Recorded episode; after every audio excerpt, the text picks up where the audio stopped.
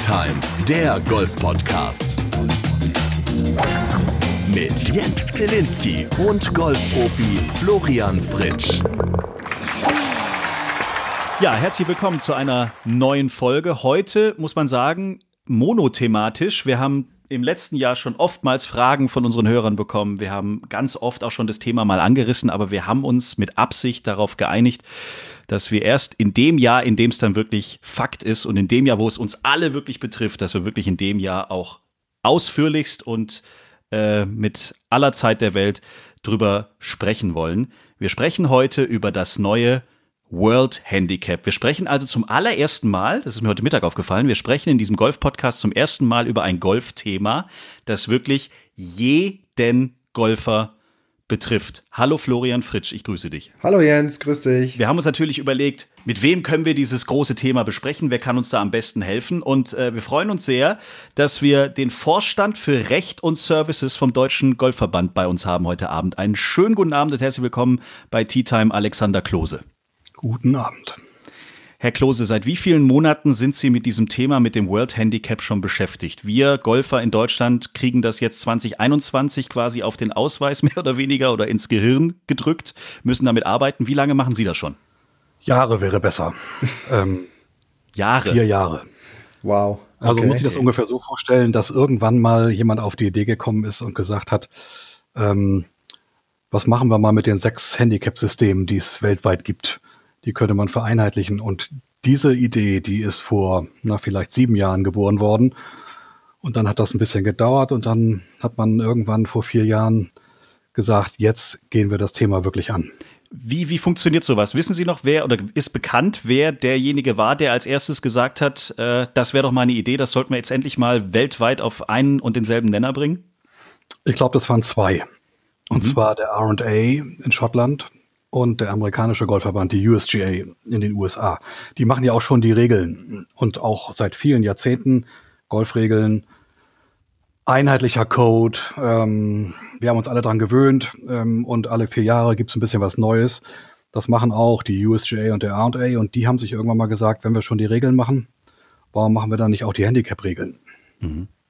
Das heißt, äh, es gab dann vor ein paar Jahren die ersten Meetings, wo dann von jedem Land ein Vertreter mit am Tisch sitzt oder wie kann man sich sowas vorstellen? Ja, genau, so ungefähr. Also da sitzt dann der Argentinier, ähm, Asiaten, Schotten. Die, die britische Insel hat ja sowas ganz Tolles. Das kennt keiner, der noch nicht so lange im Golf dabei ist und nicht aus Urzeiten schon äh, den Schläger schwingt. Nämlich die haben da auf der britischen Insel das sogenannte oder die sogenannte Kongu das ist der Council of National Golf Unions. Das wow. ist so eine ganz traditionelle äh, Kooperation. Da sitzen die Waliser, die Schotten, die Iren, die Engländer.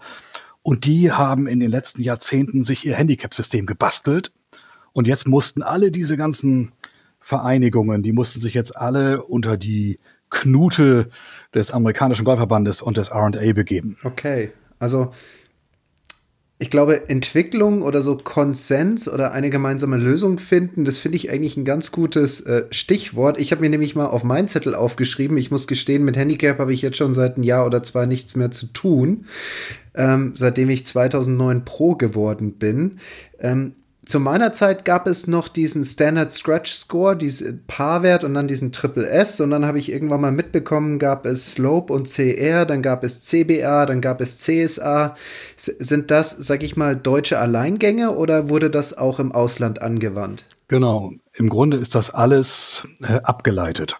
Also wir haben in Deutschland ähm, bei den Golfregeln sowieso, aber auch bei den Handicap-Regeln ähm, nie was Eigenes gehabt ähm, wir haben uns über viele Jahre immer an diesen britischen Council of National Golf Unions gehalten. Und da kommt auch das SSS her. Standard Scratch ja. Score und so weiter. Und dann kamen irgendwann die Amerikaner und haben gesagt, so ein Golfplatz, den kann ich viel besser äh, bewerten, wenn ich eben nicht nur die Länge nehme, ja, SSS war im Grunde nur die Länge, sondern wenn ich auch Schwierigkeiten mit einbeziehe. Wie groß sind die Grüns und sind die äh, sehr gesloped oder sind die pot eben? Ähm, wie breit sind die Bahnen und wie dicht sind die Bäume und wie stark weht der Wind. Da kam das Course Rating mit dem Slope Rating. Und so haben wir uns eigentlich immer die Sachen abgeleitet. Ähm, eine lange Zeit haben wir uns am R&A orientiert und dem Kongu.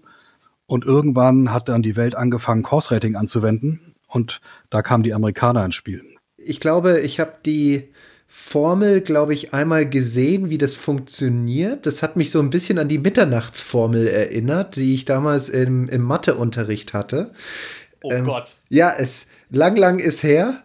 Ähm, wissen die die, Herr Klose, wissen Sie die zufällig auswendig, wie die, wie die funktioniert? Oder das ist doch, glaube ich, so, man versucht da alle Gefahren, Tücken, Hindernisse, Hemmnisse in eine Formel irgendwie reinzubringen, oder? Ja, so ist das. Aber dass sie die gesehen haben, puh, glaube ich gar nicht. Weil nämlich diese Platzbewertung, äh, ja, was ist eigentlich die, die Schwierigkeit eines Platzes oder warum ist ein anderer Platz ganz leicht? Dafür gibt es ein ganzes Buch. Ja, das ist das sogenannte Course Rating Manual. Und mit diesem Buch laufen ehrenamtliche Course Rater in Deutschland, die der DGV, der Deutsche Golfverband, eingesammelt hat, Jahr für Jahr über die Golfplätze und bewerten die. Das heißt, da kommt ein Team mit zwei, drei Leuten, kündigt sich an einem Tag an und sagt, so lieber Golfclub, so liebe Golfanlage, heute ist ein Rating-Tag. Und dann gehen die mit ihrem Manual äh, mehrere Stunden über den Platz und machen ganz wenig Subjektives. Ähm, das meiste ist anhand von Tabellenwerten und so weiter sehr stark objektiviert. Wie breit ist ein Fairway? Wie lang ist die Landezone? Gibt es einen Bunker innerhalb der Landezone? Gibt es ein Wasser innerhalb der Landezone? Wo knickt das Dogleg ab? Ähm, bin ich gezwungen, als Spieler vorzulegen? Kann ich abkürzen? Und all diese ganzen Geschichten.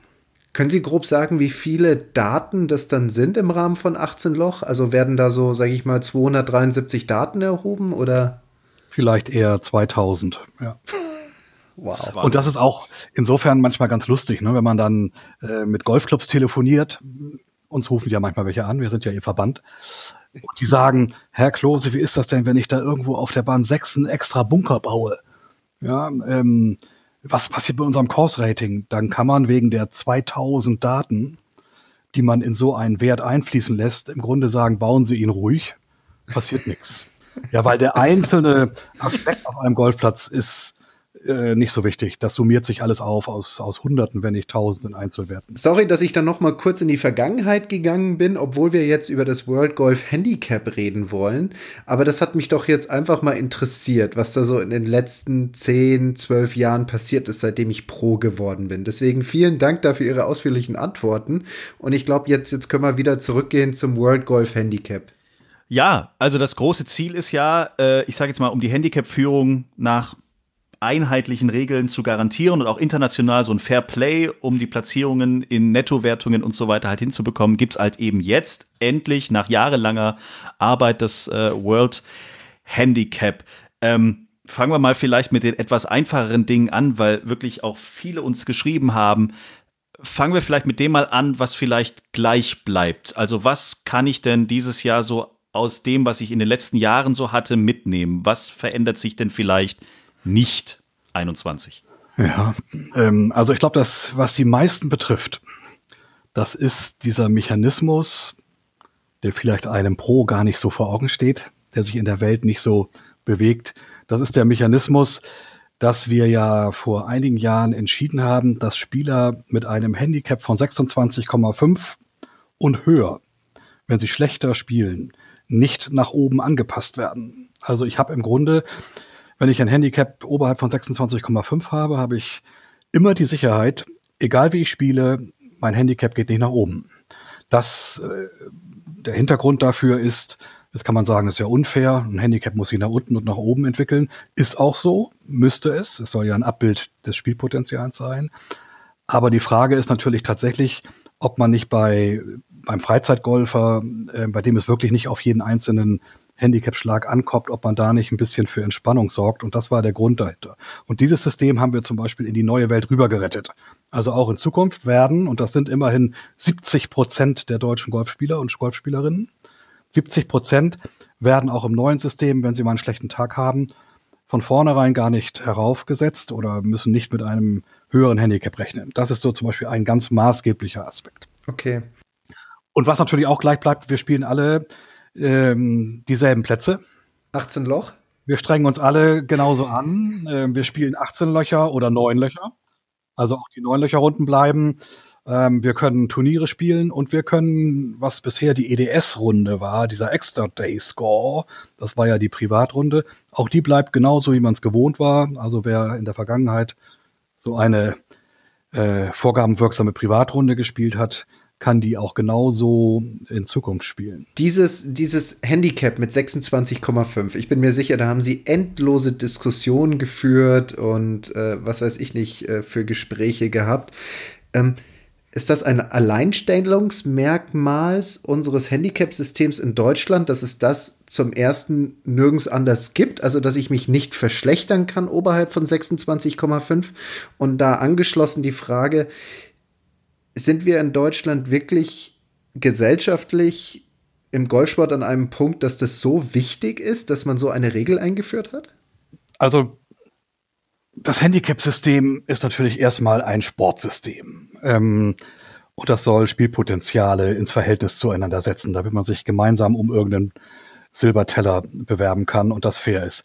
Aber es dient natürlich auch so ein klein bisschen dazu, ähm, Golf auch weiterzuentwickeln. Und ähm, in den letzten Jahren hatten wir ja nun keine besonders dynamische Entwicklung in der Zahl der Golfer in Deutschland. Und viele haben sich die Frage gestellt, woran liegt das eigentlich? Das liegt an ganz vielen Dingen, sicherlich nicht nur am Handicap-System. Aber für viele Freizeitgolfer war das natürlich schon eine Frage, ob ich einfach völlig relaxed auf den Platz gehe und egal, ob ich gerade ein bisschen besseren Tag oder ein bisschen schlechteren Tag erwischt habe, ähm, ja, mich einfach entspannen kann und weiß, ähm, weil ich mich in einer Handicap-Region äh, bewege, bei der der äh, Wettbewerb nicht so im Vordergrund steht, sondern mehr der Spaß an der Freude. Ähm, es bewegt sich nichts nach oben. Wobei übrigens ähm, ein Spieler, der das möchte, der kann das bei seinem Club schon sagen und dann äh, wird diese Sperre auch aufgehoben. Aber ich, ich glaube, es hat zu einer großen Entspannung geführt, weil wir in Deutschland leider aus welchen Gründen auch immer, seit vielen, vielen Jahrzehnten ein völlig falsches Verständnis vom Handicap haben. Das ist so ein Besitzstand, ja, das ist, den, den muss ich wahren. Ähm, ich muss mein Handicap verteidigen, verteidigen gegen alle Wechselfälle des Lebens. Das, was ich einmal geschafft habe, darf nie wieder der Vergangenheit angehören. Ähm, da schütteln andere Länder die Köpfe. Also wenn sie nach Südafrika fahren, ähm, die haben in ihrem System lange Jahre gehabt, als Strafe für jemanden, der was falsch gemacht hat, der betrogen hat, eine Handicap-Herabsetzung. Nicht eine Handicap-Heraufsetzung. Okay. Und, und die Herabsetzung deshalb, weil man natürlich dadurch gestraft ist, dass man mhm. ein besseres Handicap hat, weil man im Netto eben es schwerer hat, mit einem anderen um einen Preis oder um eine Platzierung sich zu bewerben. Also das ist unseren Köpfen häufig fremd, wäre aber schön, wenn es nicht so wäre. Interessanter Ansatz, finde ich gut. Genau, das heißt, ich leite jetzt quasi ab, das ist kein Alleinstellungsmerkmal für unser Handicap-System. Auch andere Nationen kennen solche ähnlichen Mechanismen, genau. haben aber eine andere Wahrnehmung von dem, ne, wie man das da jetzt machen sollte. Genau. Die Südafrikaner sagen, zur Strafe kriegst du ein besseres. Ja. Und wir interpretieren das für uns anders. Ich hätte das äh, natürlich auch etwas gehässiger formulieren können. Es ist ja ein Welthandicap-System. Das heißt, es kann gar keinen äh, allein Stellungsmerkmale eines, ein, eines deutschen Systems sein, denn es ist ja ein einheitliches System. Es gibt allerdings in dem System die Möglichkeit für Länder, äh, diese Grenze an einer anderen Stelle zu ziehen. Man kann sie zum Beispiel auch bei 36 ziehen, man kann sie bei 18,5 ziehen. Und wir haben uns dafür entschieden, sie bei 26,5 zu lassen, weil halt die meisten Golfer daran gewöhnt sind. Jetzt bin ich das als Golfer gewohnt, dass ich, wenn ich ein Turnier spiele, wir spielen Staple 4 oder sowas, äh, relativ einfach danach im Clubrestaurant auf der Terrasse bei meinem Bier nach der Runde oder nach meinem Wein, äh, mit meinem Wein, kann ich quasi mir ausrechnen, was ich für ein Handicap jetzt neu äh, habe. So war es äh, bisher. Wenn ich das richtig verstanden habe, ist diese einfache Rechnung oder ich kann mich schon als Turniersieger feiern, relativ kompliziert jetzt dieses Jahr. Oder nicht so einfach. Ja nein. Ähm, ja, also erstmal ohne Frage. Ähm, ich würde behaupten, das sagen wir auch schon die ganzen Monate, ohne IT wird es schwierig, mhm. weil das System ja eben nicht mehr darauf basiert, dass ich mich mit meinem Handicap Schritt für Schritt irgendwo hinbewege. Also schlechter Tag gehabt, äh, überspielt, 0,1 rauf. So, das ist natürlich eine super leichte Rechenoperation von Handicap 17.6 auf 17.7. Die kann ein jeder nachvollziehen. Aber das neue System macht das eben nicht. Das neue System nimmt sich die besten acht aus den letzten 20 Und dafür müsste ich natürlich erstmal meine letzten 20 kennen. Ich müsste die besten acht kennen. Ich müsste wissen, welches ältestes Ergebnis, nämlich das 20. älteste, rutscht da eigentlich gerade hinten raus und was schiebe ich vorne als neues Ergebnis rein und aus, aus dem Kreis der 29. Da müsste ich mir jetzt die acht nehmen, die am besten sind und dann müsste ich die zusammenzählen und durch acht teilen und dann hätte ich mein neues Handicap. Das mache ich natürlich nach einer Runde nicht. Also insofern sind wir aufgerufen, das technisch zu unterstützen. Also die Idealvariante, die wird auch kommen, das wird so lange nicht mehr dauern, ist natürlich zum Beispiel eine App. Ja, ähm, eine App. Wir haben ja auch schon angefangen, elektronisches äh, Scoren zu ermöglichen. Im ersten Jahr noch sehr schwierig, weil die Clubs darauf nicht eingestellt waren, die Softwarehersteller nicht darauf eingestellt waren, der DGV so ein bisschen ähm, noch mit sich ins Reine kommen musste, aber es wird nicht mehr lange dauern. Dann werde ich meine Scorekarte nicht mehr als Papierscorekarte führen, sondern dann werde ich die elektronisch führen. Und wenn ich das schon mache und schicke am Ende der Runde mein Score elektronisch ins Sekretariat, dann kann mir auch zur gleichen Zeit ähm, das gleiche System Pling mein vorläufiges neues Handicap anzeigen. Ich kann mir sehr gut vorstellen, dass ganz viele Sekretariate sehr glücklich darüber sein werden. Ja und nein. Erstmal sind sie natürlich gerade unglücklich, weil so viel Neues kommt. Ja, das muss ja vermittelt werden. Ja. Und nicht alle haben dafür auch das nötige Verständnis. Also Golfclubs schon eher, aber die Golfer sind natürlich auch nicht bessere Menschen und das erleben wir jetzt auch schon. Ja, wir haben ja schon die Handicaps neu berechnet und Sie können sich vorstellen, was hier so eingeht. Ist ganz spannend. Erzählen Sie doch mal, was kommt denn da so? Das, das, ja. Was war denn so das Highlight? Sie müssen ja keine Namen nennen. Ja, alles, was, was man sich so vorstellen kann. Nach dem Motto, wenn Sie so Golf spielen, Herr Klose, wie Sie dieses Handicap-System gemacht haben, dann treffen Sie ja keinen Ball und so. Also in diese Richtung geht das ähm, und noch viel dramatischer. Aber das ist natürlich nicht die Regel. Also die, die allermeisten Reaktionen sind natürlich einfach auf, um Auskunft bemüht. Ja, da ist irgendwas nicht verstanden oder, oder nicht richtig umgerechnet oder, oder, oder. Und da sind wir natürlich auch dabei, möglichst schnell ähm, Informationen zu geben. Gut, da, da, da hätte ich dann eigentlich auch gleich eine Frage, nicht um Ihre golferischen Fähig und Fertigkeiten in Frage zu stellen oder mit irgendwelchen Sachen in Verbindung zu bringen. Aber soweit ich weiß, kann ein Golfergebnis bestehen aus Stableford-Punkten, Bruttopunkten und einem Zählwettspielergebnis. Jetzt, also eine, eine insgesamte Schlaganzahl. So, und diese 20 Ergebnisse, die relevant sind, um das Handicap mit den acht besten Ergebnissen abzuleiten, sind das Bruttopunkte-Ergebnisse oder Zählwettspielergebnisse? Oder Netto-Ergebnisse? Also die alte Welt ähm, waren Stableford-Punkte. Ja, wir haben ja unsere ja. Handicaps auf Stableford-Basis berechnet. Äh, Stableford Nettopunkte und dann gucken, ob man 36 Punkte oder besser geschafft hat und schon hatte man unterspielt. Ähm, das gibt's nicht mehr. Also Stableford Punkte gehören für die Handicap-Berechnung der Vergangenheit an. Natürlich kann ich noch ein Handicap, äh, Entschuldigung, kann ich noch ein, ein Turnier spielen, ein Stableford-Turnier spielen und am Ende kriege ich die Monatsbecher überreicht für, für 43 Stableford Nettopunkte. Wir müssen immer die Handicap-Welt trennen von der Turnierwertung. Ja, also wenn ein Golfclub ein Turnier ausschreibt nach Stableford, dann spielen wir das auch in Zukunft nach Stableford und dann gewinnt er seinen Preis nach Stableford. Aber im Hintergrund, das System rechnet nicht mehr mit Stableford, sondern es rechnet in Zukunft mit Score Differentials. Das ist der neue Begriff. Das heißt, meine acht besten Ergebnisse aus den letzten 20, wenn ich denn überhaupt so viel habe, sind sogenannte Score Differentials. Und das ist Zählspiel, also Schläge.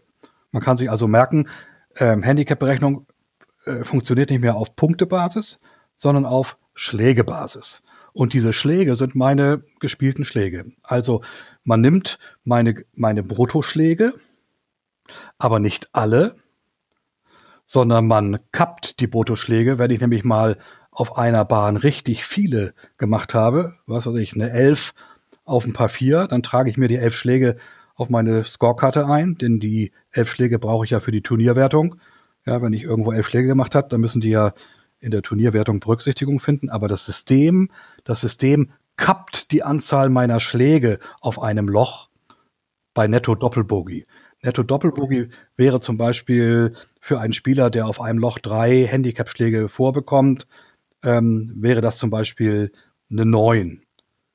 Stellen Sie sich vor, Sie bei einem 4, ja, Sie spielen auf dem Loch eine 11 und wären noch in der alten Welt mit Stableford. Dann würden Sie sich als Spieler mit Handicap 54 zum Beispiel, hätten Sie an dem Loch drei, drei Schläge von Ihrer Vorgabe. Jetzt ziehen Sie sich von Ihrer 11 drei Schläge ab, sind 10, 9, 8. Hätten Sie für die 8 auf einem 4 noch was bekommen? Nee. Und ähm, das guckt man sich an und genauso wie es mit Stableford Nettopunkten gewesen wäre, so wird es in Zukunft mit den Zählspielergebnissen auf einer Bahn sein. Die werden dort gekappt, wo ich quasi im Stableford auch keinen Punkt mehr bekommen hätte. Okay, heißt das, dass ich aber äh, dann in Turniersituationen kein Loch mehr in dem Sinn streichen kann, sondern ich muss ins Ziel kommen? Wenn ich Stableford spiele, kann ich ähm, streichen.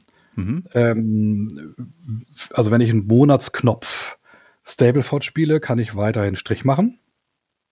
Wenn ich einen Monatsknopf Einzelzählspiel spiele, darf ich natürlich keinen Strich machen. Das durfte ich bisher aber auch nicht.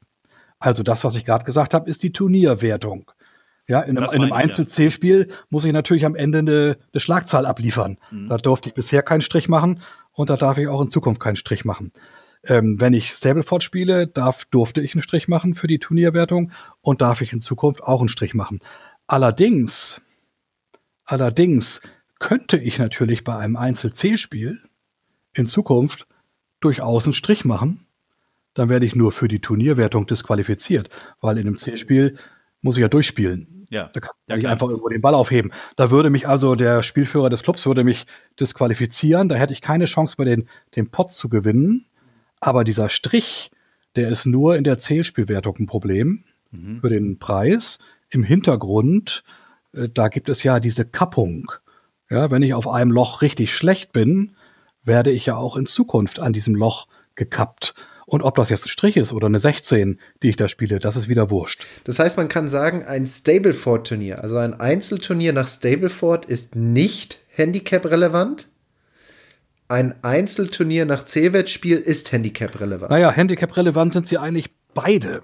Denn ähm, ja. ich rechne ja im Grunde das, was ich da auf dem Platz mache, in jedem Fall um ja, um in sogenannte Score Differentials. Egal, ob ich Einzelzählspiel spiele oder ob ich Stableford spiele und mich in diesen Spielformen um den Preis bewerbe, das ist nur die Preiswertungswelt. Im Hintergrund wird immer umgerechnet, bis ein Score Differential herauskommt. Und die werden alle im Vorgabenstammblatt, das man ja noch kennt, werden die aufgelistet. Das Ding heißt nur jetzt anders, History Sheet, ähm, weil das eben weltweit so heißt. Und äh, diese Score Differentials untereinander, ähm, das sind dann die maßgeblichen Bezugswerte für mein Handicap. Und daraus sucht man sich die besten acht der letzten 20 aus.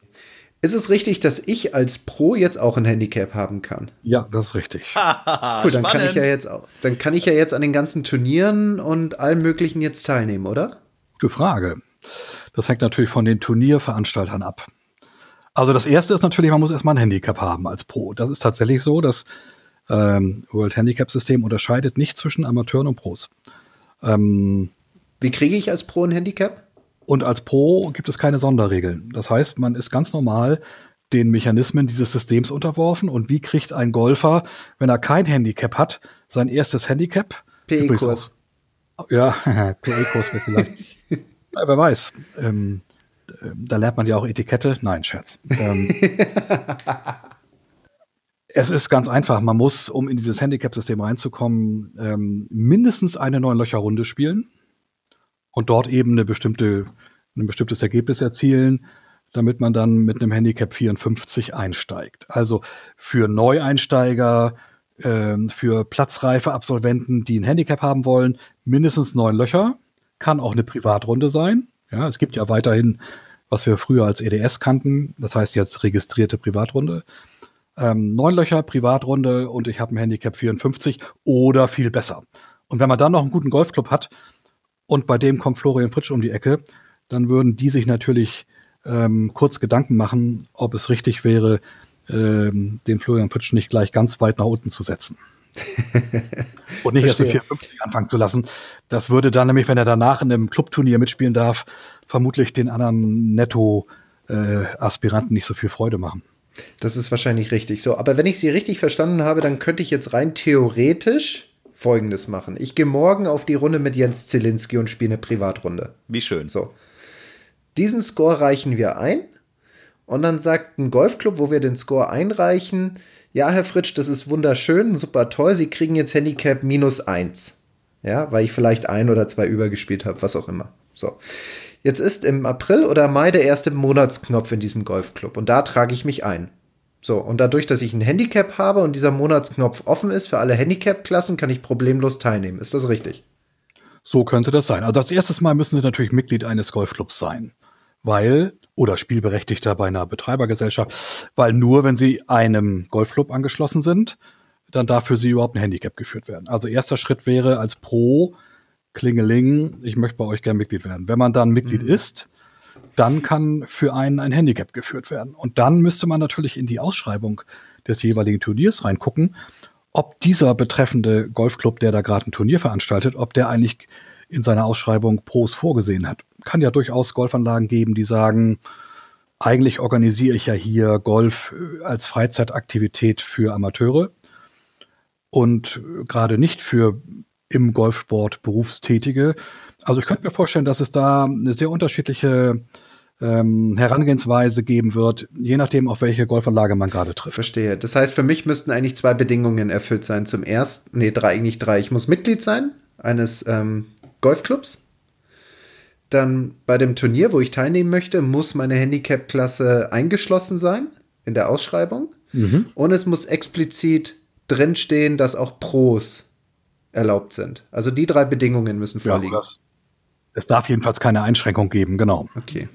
Wenn das Wettspiel offen ist für alle, wäre schon Genüge getan dem Ganzen. Ich nehme dich mit zum Mainstay bei uns, Flo. Schon, oder? Da gibt es bestimmt irgendwo so ein Oster-Scramble oder irgendwas, wo wir spielen könnten. Ja, Scramble ist ja wiederum äh, dann. Ja, Scramble wird schwierig. Also Handicapping und Scramble passt so richtig nicht ja. zusammen. Äh, ist kein Handicap-relevantes Format. Und was wir ja auch nicht mehr so genießen werden, sind lange Siegerehrungen, weil es diese ganzen Klassen in der Hinsicht, also A, B, C, gibt es ja auch nicht mehr, oder? Ja, wenn man da ein bisschen drüber nachdenkt, was, was mit diesem System alles wegfällt, das ist wirklich ganz spannend, weil wir eben keine Stableford-Punkte mehr brauchen, um Handicaps zu berechnen. Also ein Golfer muss nicht erst das Stableford-System lernen, um dann sein Handicap berechnen zu können. Wir haben keine Pufferzonen mehr. Die hatten wir ja bei diesen 36 Punkten oh, und wenn ich die fast geschafft hab habe. diese Pufferzonen, ähm, da habe ich mich immer so wohl gefühlt. Wir haben keine Herab genau, wir haben die Herabsetzungsmultiplikanten nicht mehr, also 0,1 rauf oder 0,2 ja. runter äh, für jeden Punkt über 36, das ist alles weg. Und in dem Zusammenhang fallen auch die Vorgabenklassen weg, weil ich äh, für dieses neue System keine Vorgabenklassen mehr brauche. Denn ich gucke ja nur noch auf die acht besten der letzten 20 Runden. Punkt. Aber schon spannend, wenn man sich jetzt so mal vorstellt, ich kann mir noch nicht so richtig ausmalen, wie so die Terrassensituation beim vielleicht ersten Turnier ist, wo sonst ja schon von Tisch zu Tisch diskutiert wird, wie viel hast du denn, was hast du denn und ich habe gewonnen und ich bin der Tollste und so weiter. Das gibt's jetzt einfach nicht mehr. Und wenn man jetzt so als Verband drauf guckt, dann hat man natürlich noch so eine so eine hehre so eine hehre äh, Sicht der Dinge, ja, man man denkt darüber nach, wie sich Golfer ähm, auf dem Platz möglichst gut an die Regeln halten ja, und eben, wenn sie den Ball im Wald geschlagen haben, ihn auch mit dem Schläger wieder rausschlagen, wenn sie ihn gefunden haben. Ähm, und wenn man dann manchmal sich anschaut, mit welcher Akribie auf dem Golfplatz nach Golfregeln gespielt wird, durchaus im, im, im Turnier, ja, und auch die Spieler aufeinander achten, dann ist es manchmal schon erstaunlich, was auf der Handicap-Seite so toleriert wird. Äh, Thema, Thema Handicap-Schoner. Ja, also am Ende sitzt man in der Siegerehrung, dann kommt der Spielführer um die Ecke und sagt, also heute war wieder klasse und äh, in der Vorgabenklasse 1 mit 48 Stableford Nettopunkten äh, unser Heinz Meier. Dann klatschen alle und man weiß gar nicht, ob dieser Heinz Meier seine 48 Punkte vielleicht nur dem Umstand äh, zu verdanken hat, dass sein Handicap einfach seinem Spielpotenzial gar nicht entsprach, weil es einfach sechs Schläge zu hoch war. Ja? Ähm, und manche Golfer wundern sich, dass sie nie was gewinnen. weil sie vielleicht äh, wirklich mit Akribie Golf spielen und auch viele Runden spielen, ja, und, und zweimal im Monat ein Turnier spielen und dann nochmal äh, am Herrennachmittag eine, eine Runde dazu. Und dann bewegt sich das Handicap eben sehr genau am Spielpotenzial, am aktuellen Spielpotenzial eines Golfers. Während das eines anderen äh, sich da gar nicht bewegt oder der sich sogar ganz gemütlich zurücklehnt und sagt, ja, spiele ich mal erstmal drei Monate mal lieber nicht, bis das tolle Sponsorenturnier auf mich wartet und da schlage ich dann zu. Und äh, da ist es schon schön, wenn das, wenn das nicht überhand nimmt. Ja, so dass es wirklich auch Sinn macht, sich auf dem Platz um den Silberteller zu streiten. Unglaublich spannend. Das heißt aber, jetzt jeder bekommt jetzt so langsam seinen neuen äh, Ausweis zugeschickt und so weiter und so fort. Die Zahl, die da drauf steht, ist tatsächlich schon das neu berechnete aufgrund die acht besten Turniere oder gewerteten äh, äh, Spiele der letzten 20, korrekt? Das ist so fast korrekt, ja. Wenn jemand 20, wenn jemand, wenn jemand 20, wenn jemand 20 Runden äh, überhaupt hat, ja, also genau. Aber vom Prinzip ist es richtig. Also ähm, die Nacht war der 22. auf den 23. November letzten Jahres. Da wurden ähm, in den Stammblättern von einer halben Million Golfspielern in Deutschland, bisschen mehr sogar, ähm, die Handicaps neu berechnet. Äh, wir haben ja einen zentralen Server, da liegen die alle, werden mit den Golfclubs ausgetauscht. Und da hat dann das neue System das erste Mal gerechnet. Es wurde nicht umgerechnet. Also das alte System wurde schlichtweg ausgeblendet und dann kamen die neuen Mechanismen und da hat sich das System dann bei einem Spieler, der 20 Ergebnisse hat, und zwar rückblickend die letzten vier Jahre, weiter zurück haben wir nicht geguckt. Wer in den letzten vier Jahren 20 Ergebnisse hatte. Da hat sich das System die letzten 20 Ergebnisse angeguckt, daraus die acht besten ermittelt nach dem neuen System und aus dem ergibt sich dann das, was jetzt auf dem Ausweis steht, wenn alles richtig gelaufen ist. Es ist natürlich nicht in jedem Einzelfall alles immer richtig gelaufen. Das muss man auch klar sagen. Ja, weil es gibt so viele ähm, Kleinigkeiten, die dagegen sprechen. Also stellen Sie sich vor, Sie treten ähm, äh, drei Tage vor dem Novemberende aus einem Golfclub aus und erst im Februar wieder ein. Dann waren sie am 22. November gar nicht im System. Dann konnte man sie auch nicht umrechnen. Dann haben sie auch nichts auf dem Ausweis. Also es gibt so viele Einzelfälle, aber prinzipiell, genau, Ausweis aufmachen, drauf gucken und dann sich freuen oder überrascht sein. Wie gesagt, ähm, alle Spieler über 26,5 bekommen in aller Regel sowieso ihr bisheriges Handicap oder ein besseres, aber ein besseres auch nur dann, wenn sie in letzter Zeit besser waren. Kennen Sie da vielleicht so eine Statistik, dass in den letzten vier Jahren, wie viel Prozent dieser halber Million Spieler hatten wirklich 20 Ergebnisse zusammengetragen? Also die Prozentzahl auf den Punkt kann ich jetzt nicht sagen, aber es ist nur ein geringerer Teil. Lassen Sie es zwischen äh, 30 und 40 Prozent sein und die anderen spielen weniger. Ähm, und das System sieht das auch vor. Also das hat so eine tolle Tabelle und aus der kann man ablesen, wie viele Ergebnisse denn genommen werden, wenn jemand zum Beispiel nur mm, neun oder elf Ergebnisse mhm. in seinem Stammblatt hat, dann nimmt man nämlich nur den Durchschnitt der, der besten drei. Ja? ja. Und so wird das immer weniger. Und wenn einer nur eine einzige Runde in seinem Leben gespielt hat, Florian Fritsch hatte sich schon vor einem Jahr entschieden, nee, konnte er gar nicht, sich ein Handicap zu erspielen, hat nur eine Runde im Stammblatt. Da können sie nichts anderes machen, als nur das eine Ergebnis zu nehmen. Ähm, denn was wollen sie sonst, ähm, was wollen sie sonst heranziehen? Aber das finde ich spannend, dass, dass nur jeder dritte Golfer quasi in den letzten vier Jahren mehr, also mindestens 20 Turnierrunden zusammengekriegt hat. Genau, es spielt ganz, ganz viele nur eine Runde pro Jahr, nur zwei Runden pro Jahr äh, vorgabenwirksam, also Handicap-relevant. Ich zum Beispiel. Ganz, ganz viele natürlich auch gar nicht, weil sich auch die Lebensumstände ja äh, ständig irgendwie ändern. Ja, also jemand, mhm. der noch vor drei Jahren aktiv war, äh, ist es jetzt mal für zwei Jahre nicht mehr und kommt dann wieder zurück und sagt, hey, cool, jetzt macht's wieder Spaß und so weiter. Also gibt ja so viele Wechselfälle, die dafür sorgen. Ähm, aber es ist tatsächlich so. Man kann jetzt nicht davon ausgehen, dass wir alle Golfer mit 20 Ergebnissen und dann den besten acht umgerechnet haben, sondern viele auch mit weniger. Ähm, Genau. Wir hatten auch unsere Hörer äh, im Vorfeld dieses Podcast mal gefragt, was Sie denn rund um das World Handicap so für Gedanken haben, was Sie vielleicht auch für Fragen haben und so. Viele von den Fragen haben wir tatsächlich jetzt in den letzten Minuten schon beantwortet, zum Beispiel auch, ob es eine App geben wird oder ob man dann über die App seine Ergebnisse quasi ins äh, Clubhaus senden kann.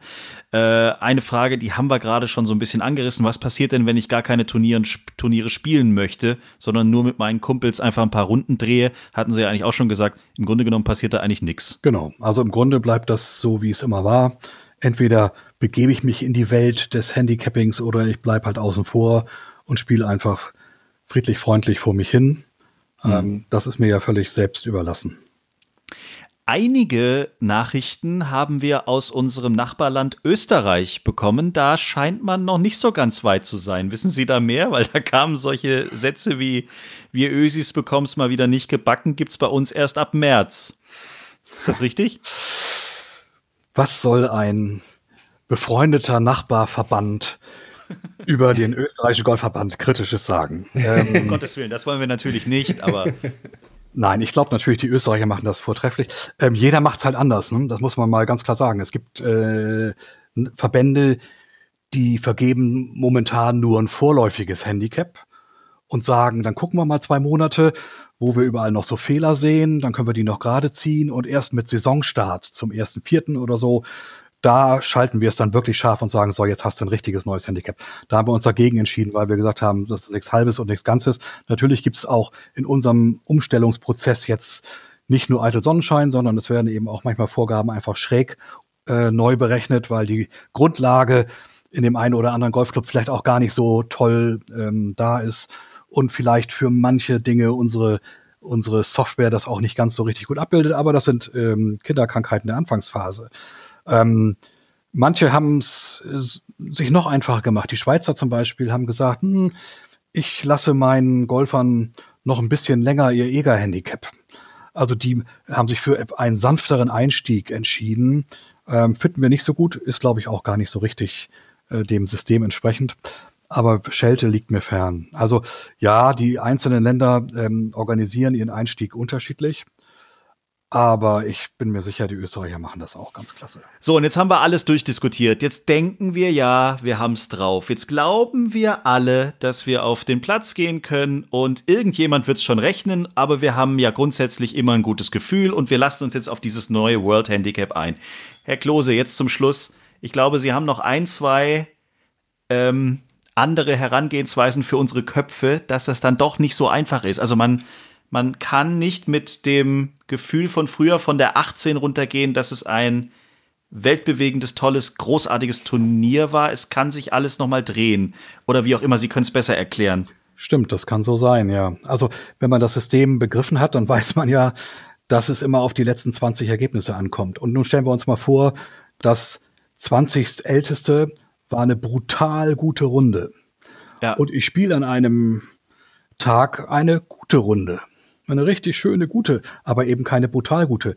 Dann kommt die gute vorne rein, die brutal gute fällt hinten raus. Ich habe an dem Tag richtig gut Golf gespielt, aber dadurch, dass die bessere rausfällt, geht mein Handicap nach oben. Das geht auch umgekehrt übrigens.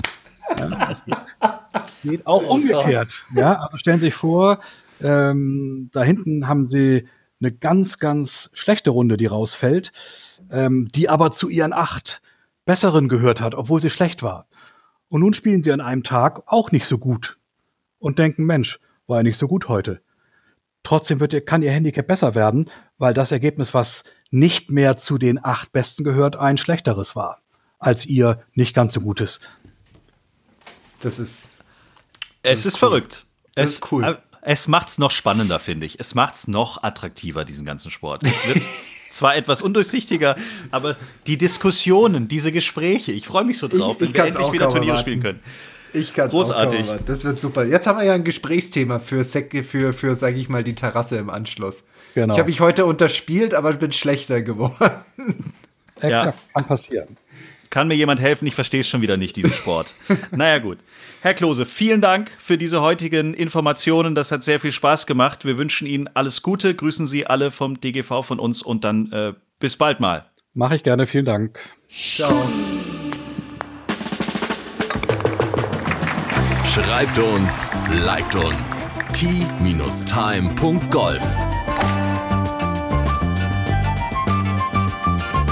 Time, der Golf-Podcast. Auch auf Facebook und Instagram. Tea Time. Tea Time ist eine Produktion von Pot Ever. Infos und noch mehr spannende Podcasts gibt's auf potever.de.